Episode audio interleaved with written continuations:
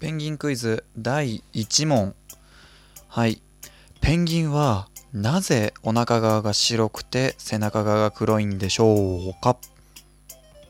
みたいなねことをね今日やっていこうと思ってます。えー、お聴きいただきありがとうございます。ペンギンラジオ、えー、パーソナリティのゆずです、えー、この番組はとあるペンギン好きの男がペンギンの魅力を、えー、伝えるために延々と喋り続ける一人語りラジオであります。はい、えー、冒頭の問題でね、ペンギンがなぜ白と黒かっていう話、皆さん分かりますかね？はい、実はね、これ魚の色とかと原理は一緒なんですね。まあ、答え言っちゃいますよ。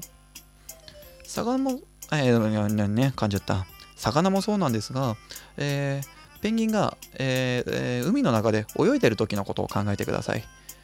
お腹側が白だと要は下側が白ですよね。で背中側が、え、要は上から見た時に黒。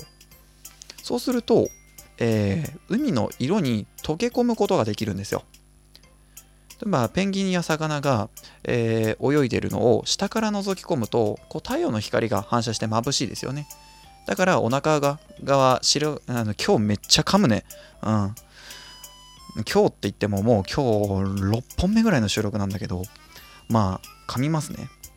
ちょっと頑張って滑舌よくいきたいと思います。はい。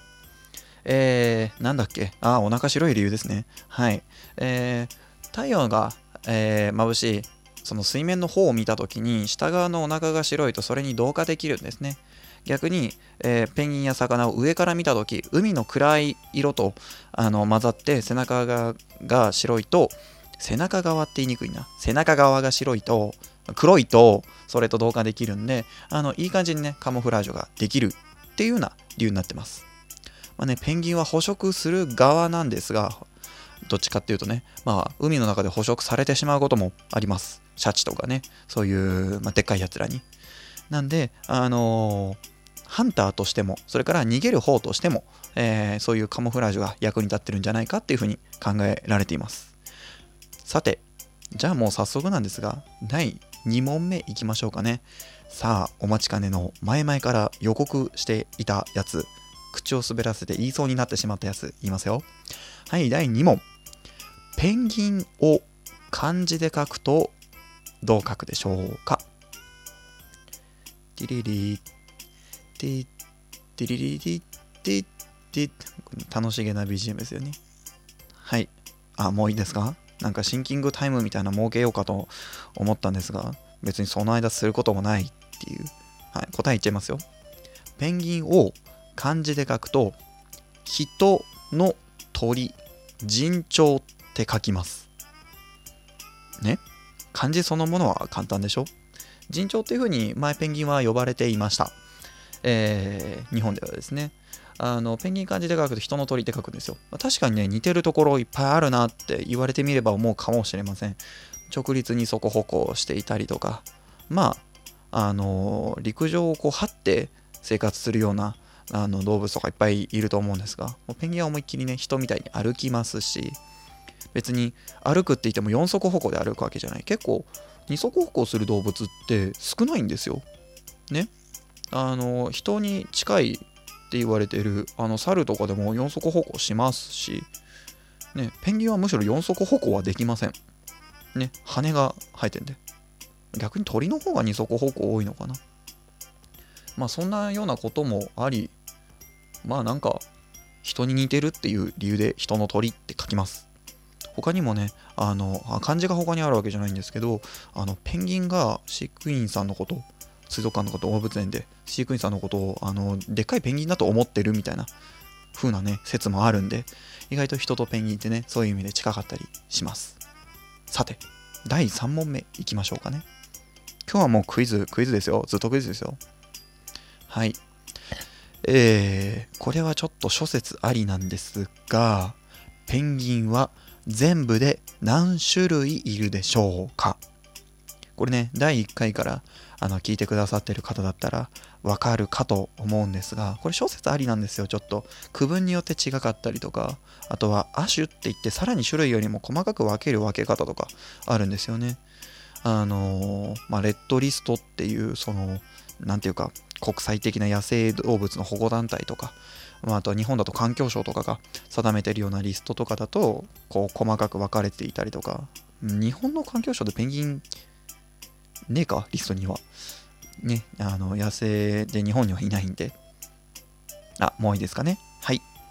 答えは全部で18種類です。基本的には。基本的にはですよ。あの羽白ペンギンっていうのを小型ペンギンの亜種だと考えるってすると17に減っちゃいますし。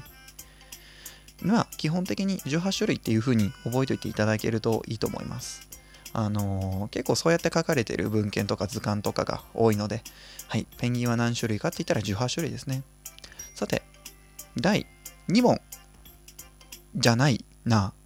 4問か。なんで間違えた？今2って。はい、第4問目いきたいと思います。えー、次のうち、これ選択問題ですよ。次のうち、えー、実在するペンギンはどれでしょう ?A、コロンブスペンギン。B、マゼランペンギン。C、バスコダガマペンギン。この中で、えー、実在するのは、えー、1つだけです。まあ聞いたことあったりするかな？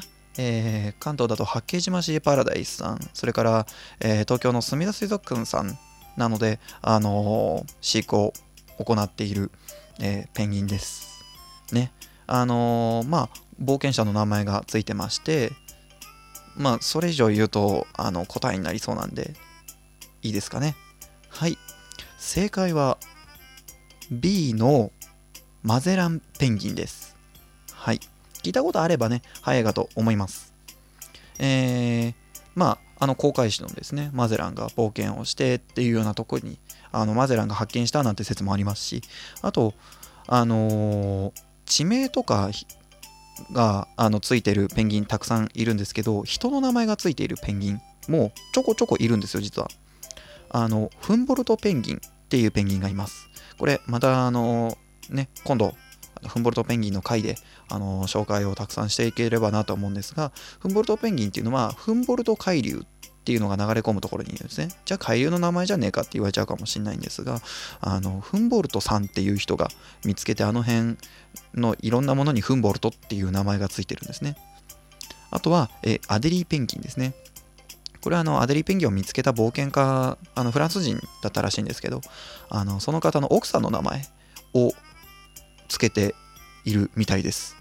で、アデリーペンギンはですね、あの学名もアデリーなんで結構覚えやすかったりするんですが、じゃあ、あの女性の名前つけられたあのアデリーペンギンのオスはどういう気持ちなんだっていう、まあ、多分意識しないでしょうね、彼らね。さて、じゃあ次の問題いきますかね。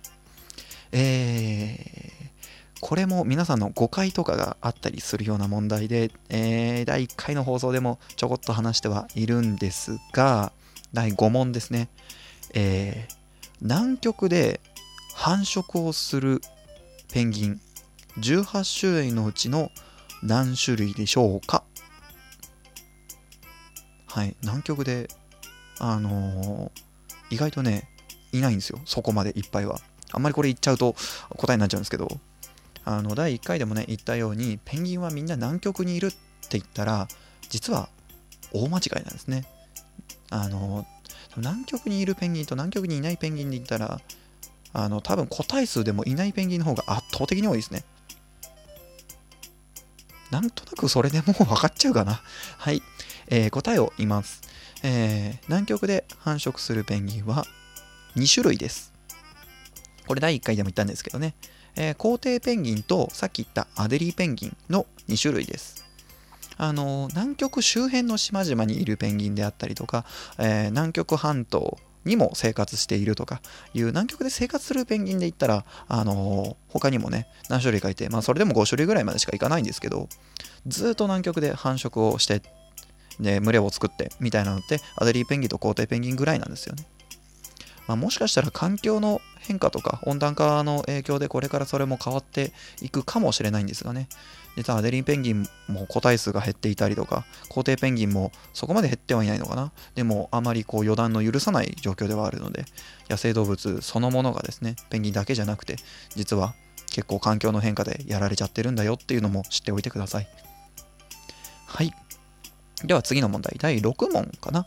えー、第6問目。足が黄色いペンギン。皆さん黄色いイメージあると思います。何種類いるでしょうか？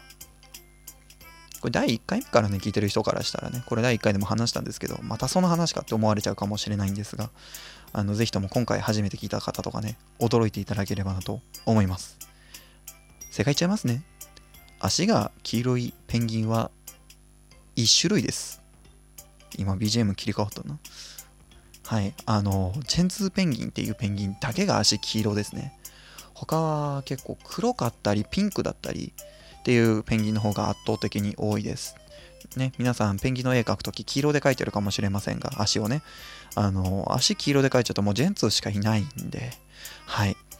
あの、そんな感じです。これじゃあ次ラストの問題かなあと1分だけどちょっと話しちゃおう。丸抜問題です。北半球に野生のペンギンはいる。丸か×か。あんまり時間ないんで、もう答え言っちゃいますね。答え言われたくない人は一時停止を押してください。正解これ、丸って言っていいのかな？っていうぐらいなんですよ、実は。はい。なんでかっていうと、ガラパゴス諸島、赤道直下の国にガラパゴスペンギンっていうのがいるんですね。赤道直下なんですよ。ガラパゴス諸島の島のあるとこの一部が北半球にせり出してるんですよ。そこにいれば北半球にも一応いる。そんな感じです。はい、最後、なんか歯切れの悪い問題で締めくくりましたが、時間が来てしまったので、えー、今日はこのくらいでお別れになります。えー、Twitter、ペイング、マシュマロ、えー、ぜひフォロー、コメントお願いします。それではまた次回お会いしましょう。ゆずでした。